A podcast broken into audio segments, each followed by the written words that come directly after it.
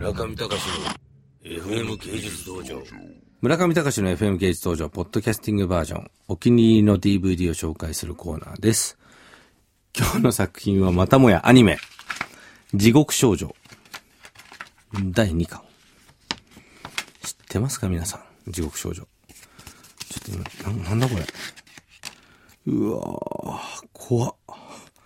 地獄少女というのはですね、アニプレックスという会社が作っていて、MX テレビの深夜枠で、もう終わっちゃったかな？あ、違う違う、深夜枠じゃない。昼間やってんだ、これ。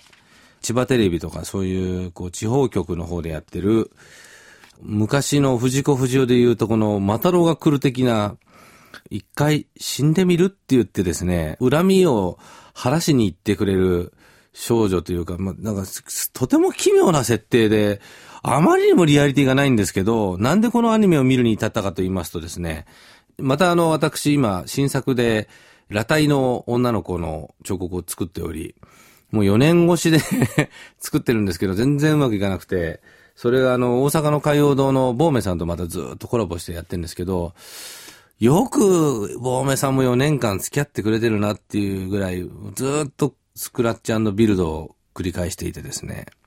で、この前、久々にもう最後の確認ということで行って、まあ、とりあえずこの前の、その時には OK を出してきたんですけど、その時に最近、あの、ボーメさん、オタクアニメ業界、何がいいんですかって言ったらですね、もう、赤木っていうアニメ、深夜枠のアニメなんですけど、これまだ DVD 出てないんで、出たらまたちょっとこの番組でも紹介したいんですけど、赤木と地獄少女だって言うんですよ。赤木俺見たことある。あの、麻雀牌が 3DCGI で、で、人物は全部 2D で紙芝居なんですよ。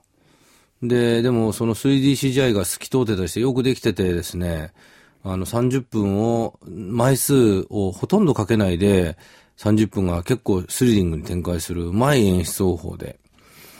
で、それは確かに、なるほど、ああいううまいものっていうのをオタクが好きなのよくわかると。で、地獄少女っていうの聞いたことないなと思って、これ何ですかそれって言ったら、いや、今 DVD で買ってくださいって買ったんですよ。いやー、こうもうね、やっぱり、ボーメさんと私44歳なんですけど、オタクはやっぱり深くてよくわからない。どこが萌えなのかさっぱりわからなかったんですけど、全然良くもなんともないアニメです、これ。ズバリただの深夜アニメ。しかし、ボーメさん曰くですね、何がいいんですかってこれ改めて僕電話で聞いたんですよ、これ。買ってみてつまなかったんで。ボーメさん的には、いや、あそこまで人を貶めるっていうことをテーマにしたアニメが今までなかったと。それだけですかって。いや、マタロウが来るとかその頃思い出していいでしょ一遍死んでみる。なんかあの、藁人形を渡されるんですよ。地獄少女をね。あの、インターネット、それがまた、変なんだこれが、設定が。インターネットで、なんか地獄少女っていうのが、真夜中の12時になったら地獄少女のサイトがポンと出るんですよ。で、そこに書き込むわけ。その、呪いたい人の名前を。で、ここに送信するってプチッと押すと、もわーんとか、こう、もわーんとこう画面がもわーんとなって、そうすると地獄少女が後ろに立ってんですよ。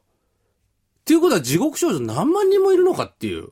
で、立ってて、で、地獄少女に、はぁとか驚くと、なんか知らないけど、あなたはこの人をなんか恨んでいるのね、なんつってったりして。でも、もしその人間を裁きたいんだったらあなたもただじゃ置かないのよと。藁人形を置いていくけれども、この藁人形にくっついてる赤い紐を解いたら、あなたも地獄に行くのよ。でも、それは現世ではなく、あなたが死んだ後にね、一遍死んでみるっていうのが決め言葉なんですよ。なんで面白いかわかんなかったんですが、全部一応見ました。でもまあ、ある意味見れる作品ではありましたね。でも心に残ったので、実は全部買ってみようかなと思ったりしてます。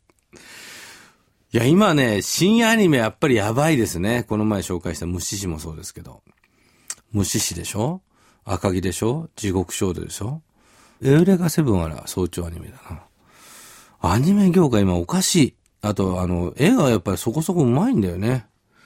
全然僕でも知らないもん、最近名前。絵コンテ小島正史って誰だろうみたいな。絵コンテ小寺克之。もう全然ついてきませんね、私。そういうものでした。地獄少女。本日は、地獄少女2巻アニプレックスでした。中見隆の FM 芸術道場。